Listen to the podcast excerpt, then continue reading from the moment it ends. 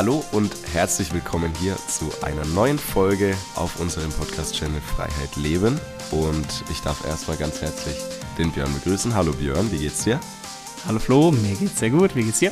Mir geht's auch sehr gut. Ich freue mich, dass du mal wieder mit mir zusammen in ein Mikrofon sprichst. Und das hat nicht den Grund, dass mal wieder ein Mikrofon vergessen wurde, sondern wir haben einen Interviewpartner heute. Wir sitzen hier ja, in einem Büro über der Stadt Nürnberg und ich darf ganz herzlich begrüßen Professor Dr. Alexander Sasse. Hi Alex, grüß dich. Hi Flo, hi Björn. Vielen Dank, dass ich in eurem Podcast mitwirken darf und ja, auch herzlich willkommen im Norden Nürnbergs mit Blick auf Marienbergpark. Ja, sehr, sehr schön, dass du, dass du da bist. Wir freuen uns auch, dass wir dich fürs Interview bekommen haben. Und natürlich auch an dich die Frage, Alex, wie geht's dir denn?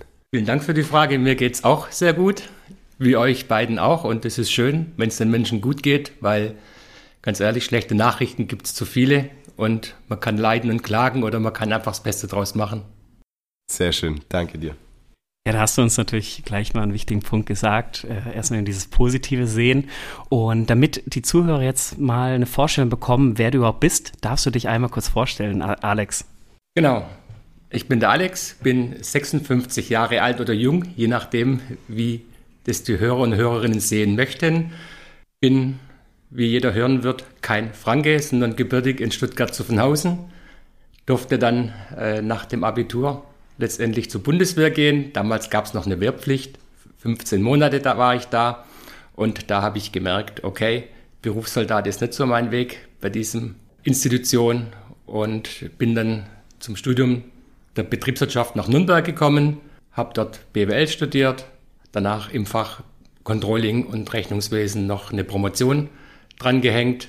Danach war ich sechs Jahre bei einer international tätigen Managementberatung unterwegs und bin seit 2007 jetzt hier bei der Concentro Management AG Partner und Vorstand und wir beraten mittelständische Unternehmen, familiengeführte Unternehmen in verschiedenen Themenfeldern. Das kann einfach die Transparenz sein, dass die Firmen wissen, womit verdienen wir Geld, womit verdienen wir kein Geld. Das kann im Bereich M&A sein, Transaktionen, wenn es keine internen Nachfolge gibt und man die Firma aber trotzdem weiter am Markt lassen möchte. Und wenn die Geschäfte nicht so gut gehen, äh, helfen auch bei Restrukturierung und Sanierung von Unternehmen, dass man danach äh, wieder marktgängig ist, von den Banken wieder Finanzierung kriegt und letztendlich auch die Arbeitsplätze in der Firma halten kann. Das sind so die drei Dinge, mit denen darf ich mich beschäftigen bei der Firma. Das ist natürlich jetzt extrem spannend. Unser Podcast geht, ja über Freiheit, Alex, wie du ja weißt. Du bist ja auch fleißiger Zuhörer, wie du uns schon erzählt hast, äh, was uns unfassbar stolz macht. Und ja, jetzt wollen wir natürlich diesen Begriff Freiheit noch näher beleuchten. Um jetzt äh, nicht zu viel wegzunehmen vorneweg, du bist ja in sehr vielen Bereichen so tätig. Was machst du denn eigentlich so alles? Was, was ist denn so dein Tagesablauf? Mit was darfst du dich beschäftigen? Ja, erzähl doch mal ein bisschen. Gut, ich äh, stehe natürlich nach dem Schlafen auf. Ich dusche nicht kalt. oh ja. ich höre den Podcast, ja. Ich dusche also nicht kalt, sondern so, dass ich nicht äh, mit einem Herzinfarkt aus der Dusche falle äh, und versuche einfach äh, die Zeit zu haben, ordentlich zu frühstücken und dann geht es eigentlich meistens in die Arbeit. Also bei mir ist der Sport entweder während der Arbeit oder nach der Arbeit eher angesiedelt, aber nicht vor der Arbeit. Und ja, was mache ich? Ich berate Kunden in diesen Fragestellungen, die ich gerade schon äh, beschrieben habe, in Transparenz, Transaktions- oder Turnaround-Fragestellungen. Und das sind vielfältige Dinge. Und weil jedes Unternehmen anders tickt, jede Unternehmerfamilie anders tickt, wird es einem da auch nicht langweilig, äh, dass man immer den gleichen Stiefel hat, sondern das ist immer letztendlich ein Maßanzug für die Unternehmen. Das sind so äh, die Dinge des Tages. Ich versuche Sportelemente einzuflechten, da kommen wir wahrscheinlich nachher noch dazu. Und äh, versuche natürlich auch, und das ist das ganz Wichtige eigentlich, äh, Zeit mit der Familie zu verbringen. Und äh, das ist ein Punkt, den, den, den muss man auch wirklich äh, machen, weil äh, die Zeit rast. Ich bin jetzt 56. Äh, wenn man sieht, die Kinder sind groß. Ich habe zwei erwachsene Töchter, 20 und 23. Ja, irgendwann waren die ganz klein und jetzt sind sie echt groß, erwachsene Persönlichkeiten, die ihren eigenen Weg gehen. Und da ist jede Minute, die man noch mit denen verbringen darf, weil sie noch Lust auf einen haben, echt Gold wert. Muss man definitiv sagen. und dass die Frau, immer noch die erste Ehefrau, noch äh, fragt, gehen wir gemeinsam in Urlaub oder jetzt entscheide ich mal, wann machst du Urlaub. Äh, das sind einfach schöne Dinge, wo man sagt, das muss man einfach wertschätzen und auch äh, schauen, dass man da einfach auch die Aufmerksamkeit auf diese Dinge richtet. Und ich äh, habe noch das Vergnügen, nebenher Lehraufträge an drei Hochschulen zu haben. Einmal hier in der Nürnberg an der FAU, im, im Master Fakt, dort eine Vorlesung dann in der Frankfurt School of Finance and Management darf ich auch in dem Masterlehrgang eine Vorlesung halten. Und in Zwickau an der Westsächsischen Hochschule, das ist ein Campus für Mobilität, habe ich auch Vorlesungen und eine Honorarprofessur für Controlling.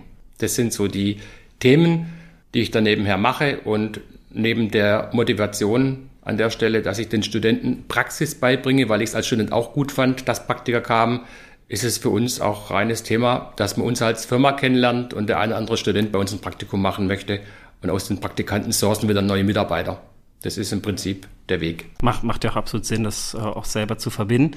Ähm, ja, jetzt selber, du bist ja auch noch Vorstand im Tennisclub, bin ich da richtig informiert? Ist das richtig? In der Abteilungsleitung. In der Abteilungsleitung, sehr gut. Das heißt, was, was sind da deine Aufgabengebiete? Ja, ich kümmere mich neben den allgemeinen Dingen, wie wir die Abteilung voranbringen, wie wir gewisse Geselligkeitsevents organisieren. Wir haben jetzt äh, eine Baustelle bei unseren Plätzen, äh, wollen wir die Aschenplätze nochmal modernisieren, wollen wir auf Ganzjahresplätze überspringen, die vielleicht weniger Wasser brauchen. Also das Thema Ressourcenschonung, aber die sind sehr teuer in der Anschaffung.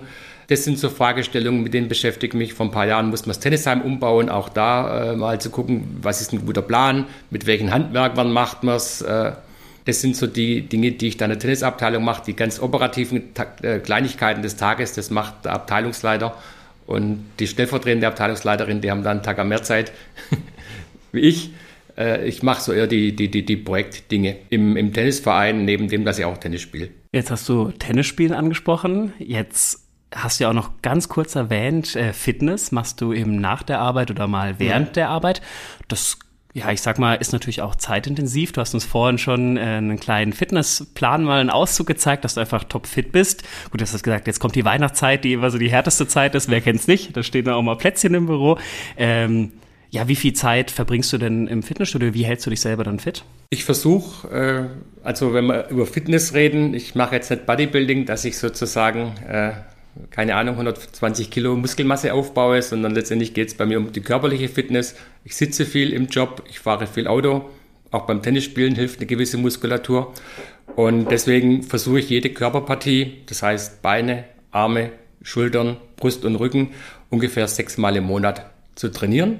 Aber ich mache manchmal auch eine Kombi aus Arme, Schultern, oder was weiß ich was, oder Brust und Rücken, immer die Gegenmuskulatur.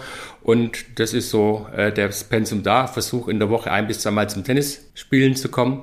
Und äh, ja, und deswegen, damit ich das schaffe, habe ich eigentlich überall Möglichkeiten, um Fitness zu machen. Ich habe, wie ihr gesehen habt, Handeln im Büro liegen, Kurzhandeln, es ein Springseil liegt im Schrank, ein Terraband liegt im Schrank.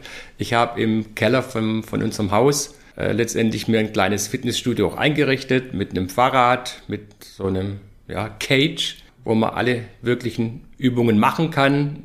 Klimmzugstangen sind da, also da hat man alles, was man eigentlich braucht. Und ich bin noch in einem Fitnessstudio. Den Besitzer habt ihr in einem der anderen Forecasts schon gehört. Der Felix. Ja. Ganz liebe Grüße, Felix. genau, so da kann man halt äh, die Beinmuskulatur ein bisschen mehr quälen, als ich es daheim in meinem Hobbykeller äh, machen kann. Und deswegen gehe ich eigentlich ins Fitnessstudio, um eigentlich meine Beine einfach mal komplett platt zu machen. Das ist so das, der Punkt. Ja, und Laufschuhe hast du auch noch hier. Habe ich auch gesehen. Hast du ja auch gesagt, dass du hier ab und zu mal im Park könnte man mal laufen gehen. Ja, super, super spannend. Genau, Laufschuhe. Wir haben im Büro Spinde, da eines der Spindtürchen ist auch meines und dahinter sind Sachen zum Joggen und äh, das Büro hat die tolle Lage direkt am Marienbergpark. Das heißt, einfach mal in der Mittagspause da mal eine halbe Stunde durch den Park rennen, danach eine Dusche und dann irgendeine Kleinigkeit am Arbeitsplatz essen und dann gibt es halt abends warm zu Hause. Das ist auch manchmal eine Option, wie man die Mittagszeit, wenn man im Büro ist, verbringen kann. Sehr, sehr spannend. Und ja, wir sitzen tatsächlich, wie gesagt, in Alex Büro und neben uns sind diese angesprochenen Hanteln, weil du hast ja einen sehr, sehr vollgepackten Tag. Das heißt, du verbindest so ein bisschen Sport mit Arbeit. Du trainierst manchmal während der Arbeit, beziehungsweise zwischen deiner, deiner Arbeitszeit. Und jetzt ist es natürlich spannend. arbeitest du oder wie, wie viel arbeitest du denn am Tag oder in der Woche? Kannst du so pauschal sagen? Weil es ist ja schon ungewöhnlich, dass Menschen Arbeit mit Sport kombinieren, fast schon kombinieren müssen. Das impliziert ja, dass du überdurchschnittlich viel arbeitest. Stimmt das oder kann, musst du mich da korrigieren?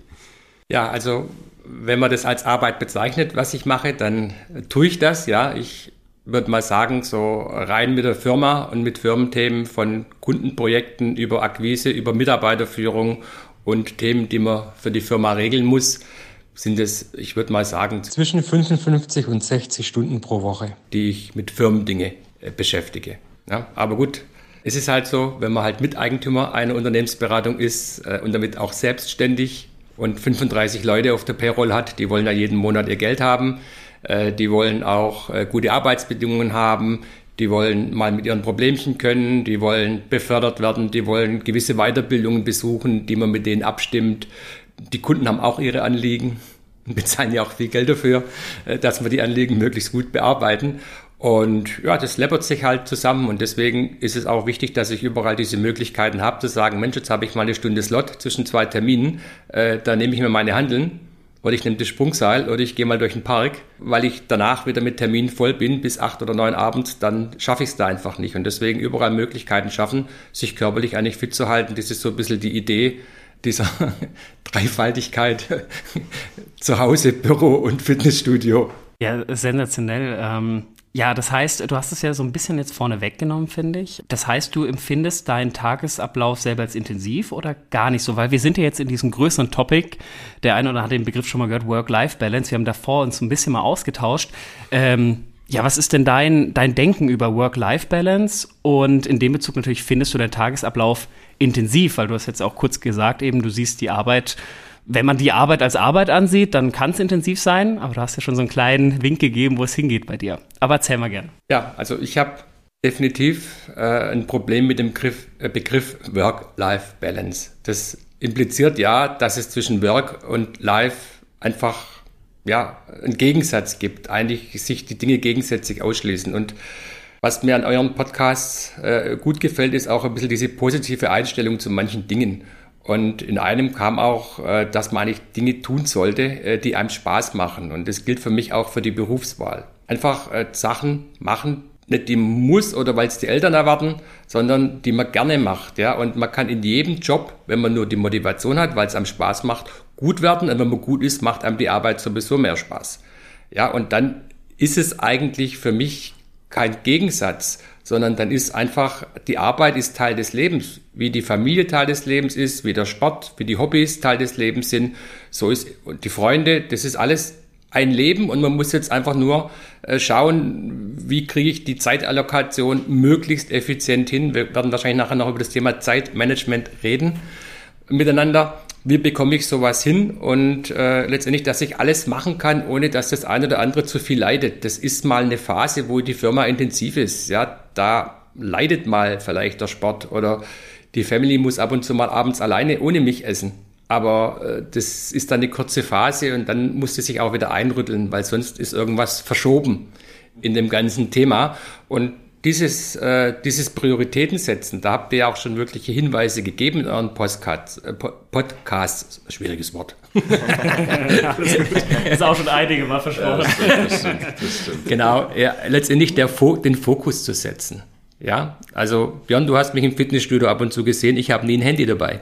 Ja. Das ja, Handy darüber ist, haben wir auch schon mal gesprochen. Ist im Flugmodus im Spind. Ich höre halt die Musik, die im Studio läuft, aber ich will gar nicht in die Versuchung kommen, das ganze äh, Thema Handy und neben dem Training, das ist meine Trainingszeit. Da unterhalte ich mich mit Leuten vielleicht, die im Fitnessstudio sind. Ein paar kurze Worte, aber ich ziehe mein Training durch, weil dafür bin ich da. Und du bist auch während den Übungen komplett im Fokus. Da gibt es auch keine Ablenkung für dich, sondern da ist Übung. Hm. Und es zeigt dir, wie das Thema Fokus legen auch im Muskelaufbau. Genau, und auch das Krafttraining mache ich äh, eher effizient getrieben, denn ich mache immer Supersätze. Ich kombiniere meistens ein, zwei Übungen oder drei Übungen miteinander, sodass ich da einfach auch das Thema Kraftausdauer bekomme, was wieder fürs Tennis wichtig ist.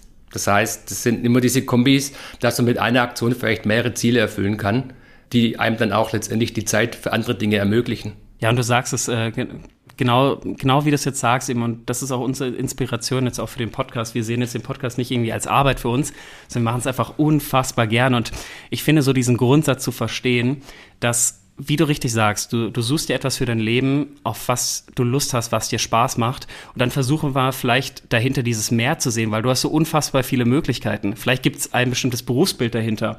Aber muss es immer genau dieses Berufsbild sein oder kannst du vielleicht dieses Berufsbild Bild auch anders denken.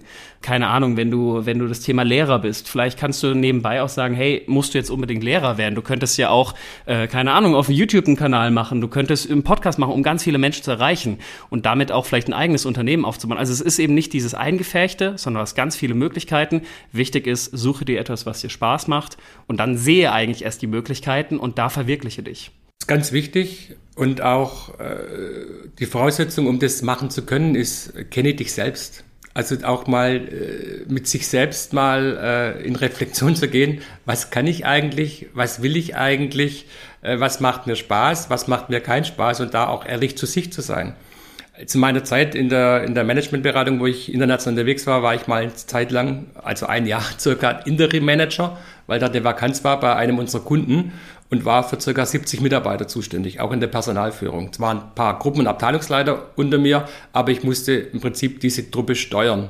Und da habe ich gemerkt, dass ich aus der Beratung in Unternehmen danach nie mehr wechseln wollte, weil ich habe ein Problem gehabt, Mitarbeiter zu führen, die eigentlich die Arbeit nur als Arbeit gesehen haben, als 9-to-5-Job und dann auch um fünf den Griffel liegen haben lassen, egal welche Konsequenzen das für andere Kollegen hatten. Und äh, dann habe ich die Menschen mal etwas drauf angesprochen, in, an der direkten Art. Und am nächsten Tag stand der Betriebsrat bei mir im Büro, dass man so nicht mit Menschen redet.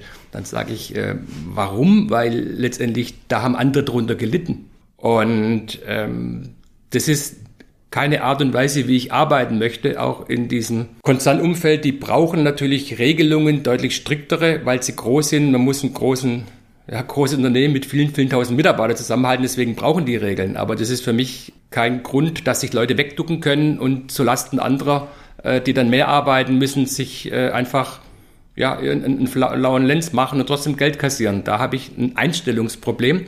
Es hat ja mit dem Thema auch Eigenverantwortung zu tun und auch selber Eigenverantwortung zu übernehmen, auch für andere. Und dieses Selbst, dieses Bewusstsein zu entwickeln, dass ich eine Wertigkeit habe und eben auch dann anderen ja auch eine geringere Wertschätzung gegenüber gebe, einfach dann nur auf mich zu schauen, sondern da ist eben dieser größere Punkt, ich ergreife erst eine Verantwortung für mich selber und erreiche damit auch andere. Genau, und das war für mich der Grund, dann in der Beratung zu bleiben und dann irgendwann auch in die Selbstständigkeit zu gehen mit ein paar Partnerkollegen, wo ich gesagt habe, okay, das ist dann unser Laden, da können wir die Regeln definieren, wie wollen wir arbeiten. Äh, und das Schöne an der Beratung, da gehen eigentlich keine Leute hin, die faul sind, sondern die wollen leisten und die können leisten. Und da ist es eher, den Leuten zu zeigen, hey, bist du nicht so weit. Also die nächste Beförderung gibt dir noch ein Jahr Zeit, weil du noch gewisse Stufen äh, äh machen musst. Letztendlich Erfahrung ist nur bedingt abkürzbar. Ja, du kannst jetzt Senior Consultant nach einem Jahr sein, das ist unmöglich, weil Senior braucht mal halt ein paar Jahre äh, mit den Erfahrungen und ich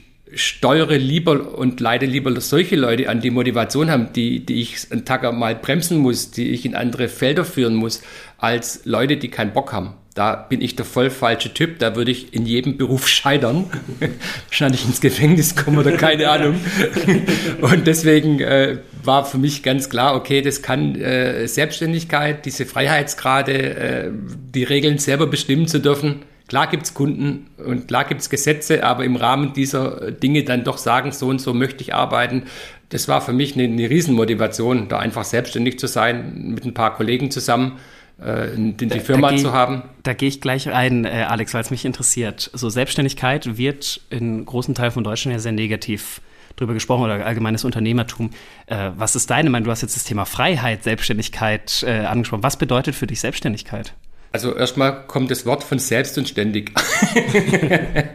also das ist in der Regel doch ein intensiver Job, aber wenn man Spaß an der Arbeit hat, ist es eigentlich dann nur halb so wild. Man allokiert einfach Zeit und selbst und ständig heißt aber auch, okay, ich entscheide selbst. Ich bin auch selbst verantwortlich für die Dinge, für meine Firma, für die Mitarbeiter, für die erfolgreichen Projekte bei den Kunden, dass dem Kunden auch ein Nutzen entsteht aus der Beratung, die viel Geld kostet. Und äh, deswegen habe ich auch Pflichten. Ich habe die Fürsorgepflichten für die Mitarbeiter. Das heißt, da muss man sich weiterentwickeln und schauen, okay, was ist der neueste Stand? Also einmal im Jahr kommt ein Arzt, ein Betriebsarzt, der sich die Dinge anguckt, sitzen die Leute richtig. Ähm, wir haben in allen Büros äh, verstellbare Tische, die man hochfahren kann, dass man im Stehen arbeiten kann. Wir haben die besten Monitore, die wir eigentlich für die Menschen kriegen können vom Equipment her. Ihr habt sensationelle Schlümpfe. genau. Wir haben Schlümpfe. Die sehen die Zuhörer nur nicht.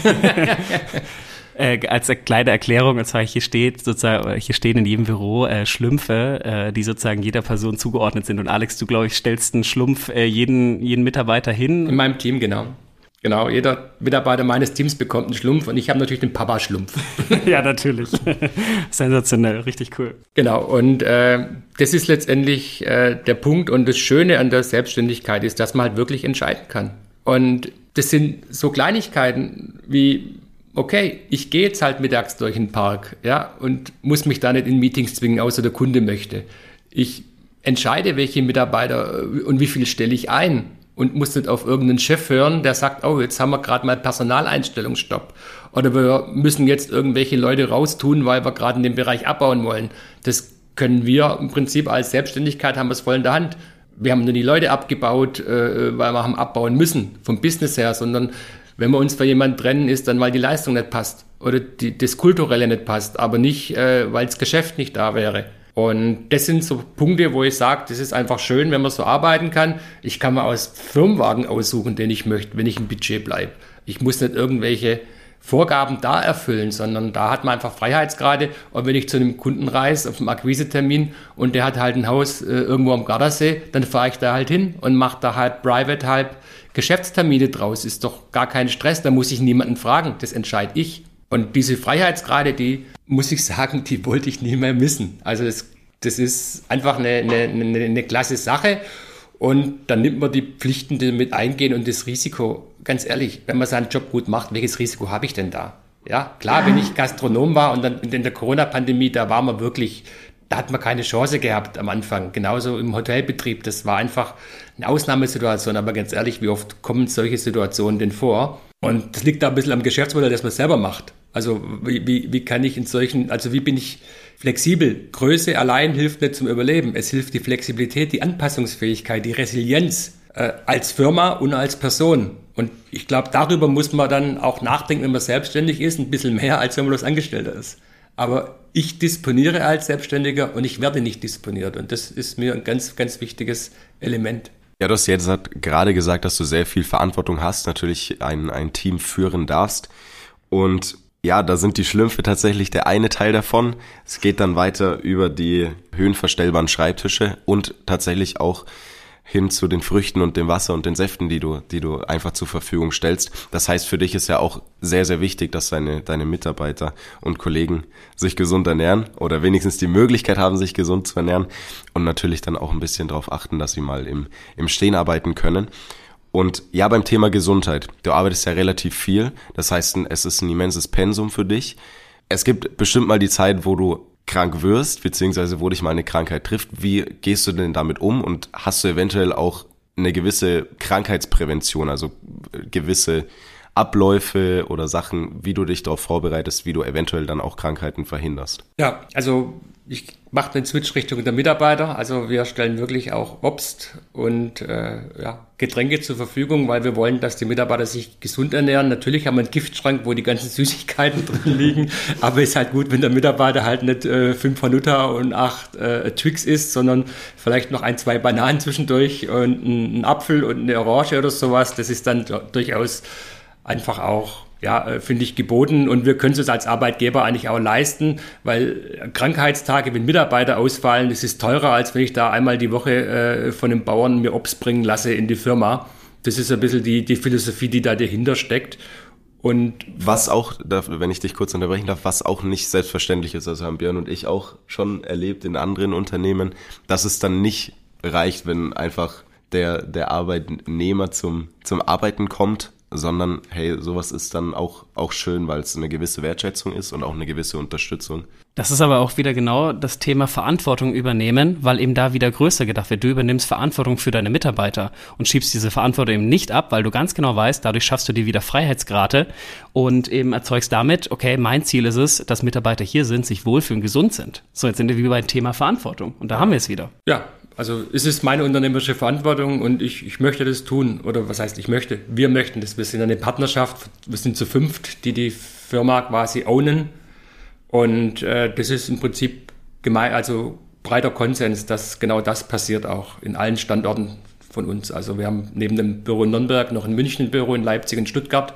Und das ist überall die gleiche Philosophie. Jetzt zu Krankheiten. Ich habe das hart lernen müssen während meiner Promotionszeit am Lehrstuhl, der Professor hat gemeint, der hat ganz viel Arbeit für mich und noch nebenher Praxisprojekte, sodass ich die, die, die, die, die Dissertation eigentlich nachts geschrieben habe, am Wochenende im Urlaub.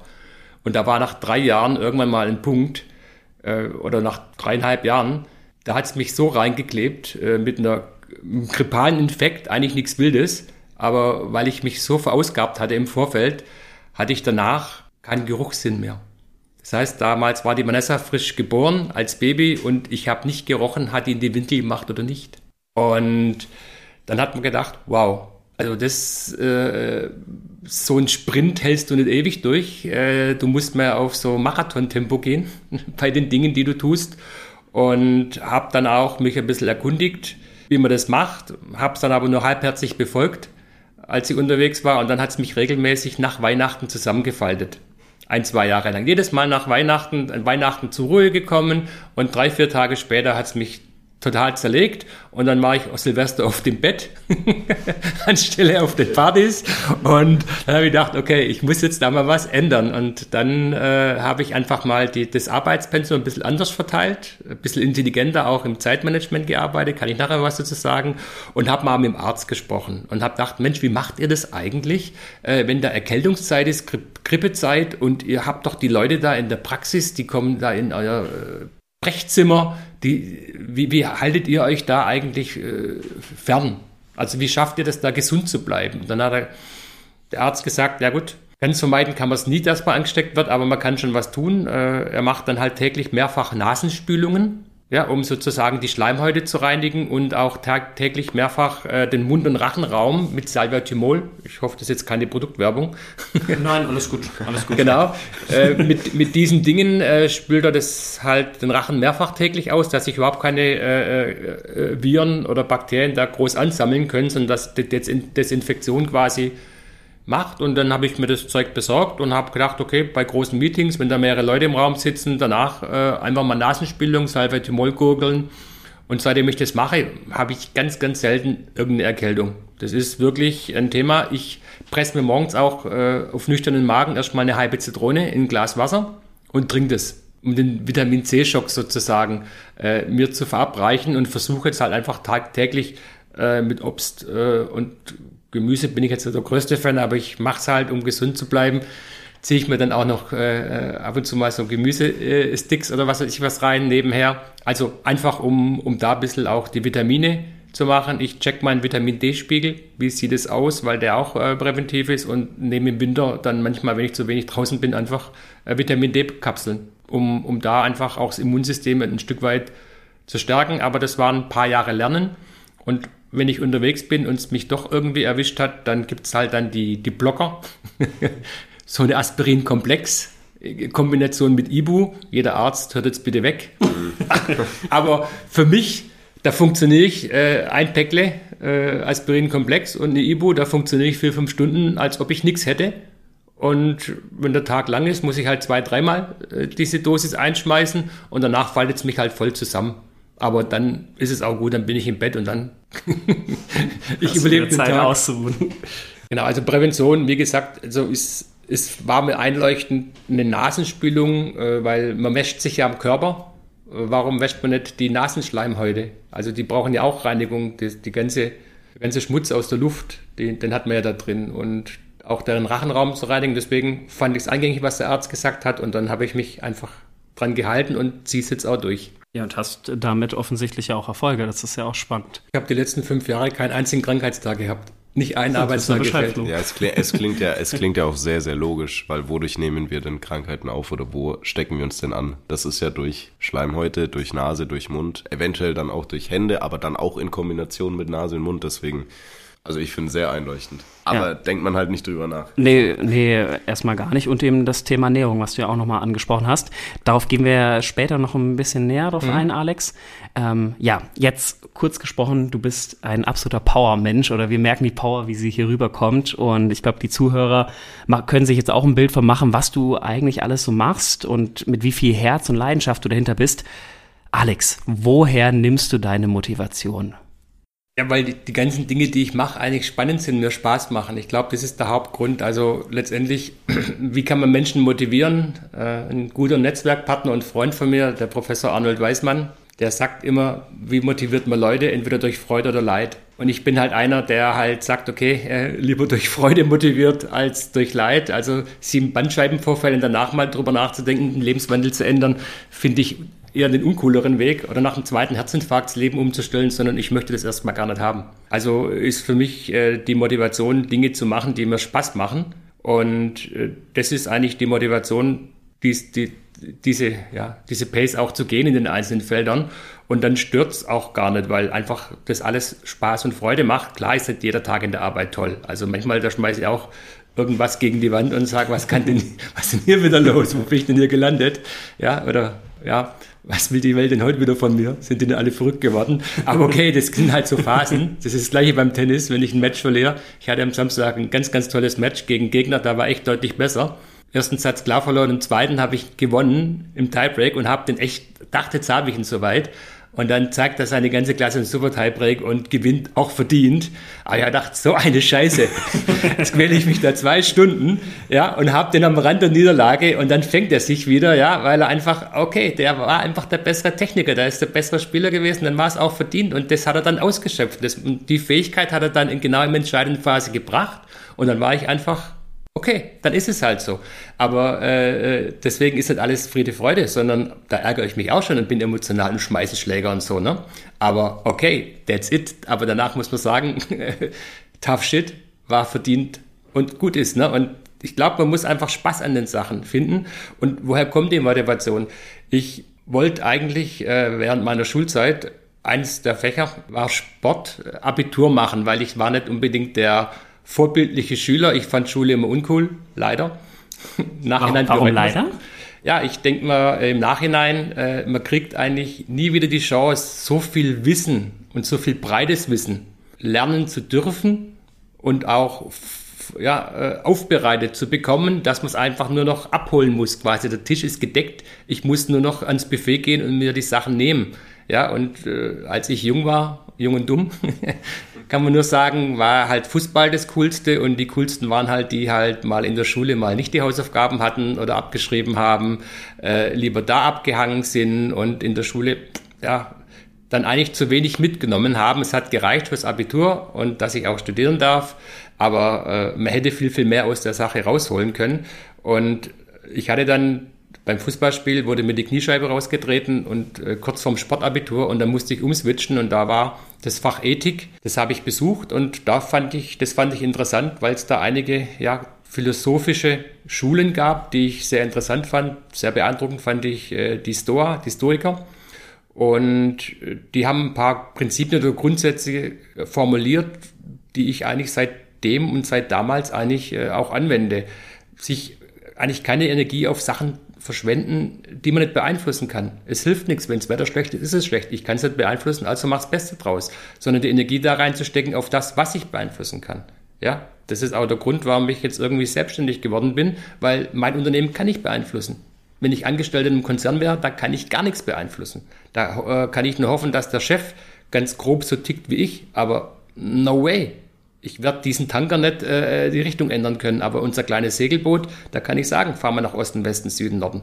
Das ist im Prinzip ein Punkt. Äh, das Weitere, äh, auch äh, sich auf Sachen zu konzentrieren, ne, eine gewisse Disziplin an den Tag zu legen. Das sind alles Lehren, die die Stoiker eigentlich vertreten. Also kann ich nur jedem empfehlen, sich da mal mit der Stoa und den Stoikern zu beschäftigen.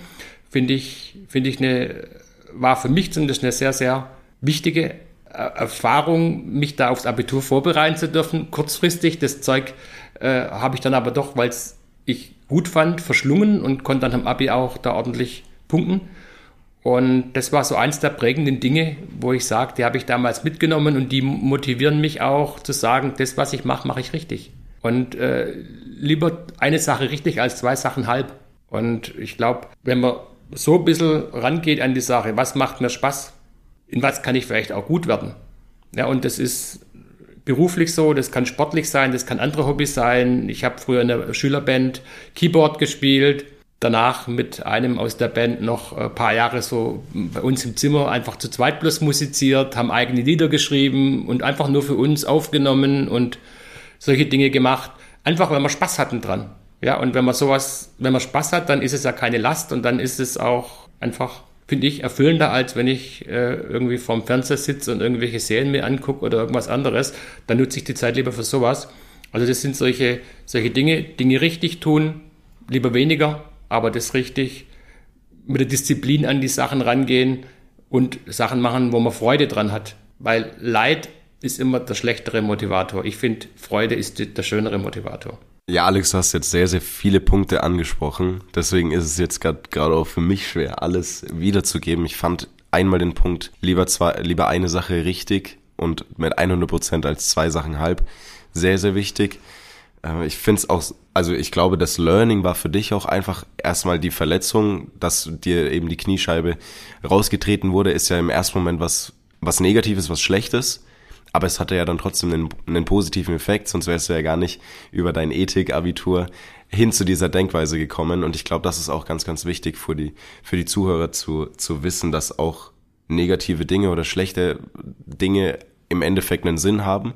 Und ich glaube auch, dass du da den Sinn dann da, da siehst und auch gar nicht mehr, ich weiß nicht, darfst du vielleicht selber kurz sagen, ob das für dich jetzt halt schlimm war, dass eben diese Verletzung kam in der, in der A-Jugend, hattest du gesagt, oder dass du sagst, hey, ohne das wär, wärst du jetzt halt eventuell auch nicht hier, weil du dieses Ethikstudium nicht hattest.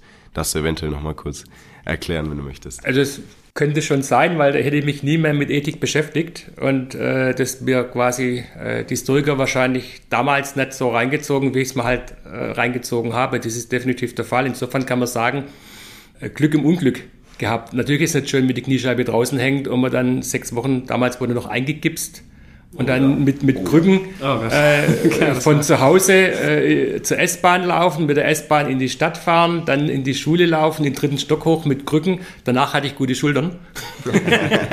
Kann man einfach sagen, okay, hat auch einen Nutzen gehabt. Ne?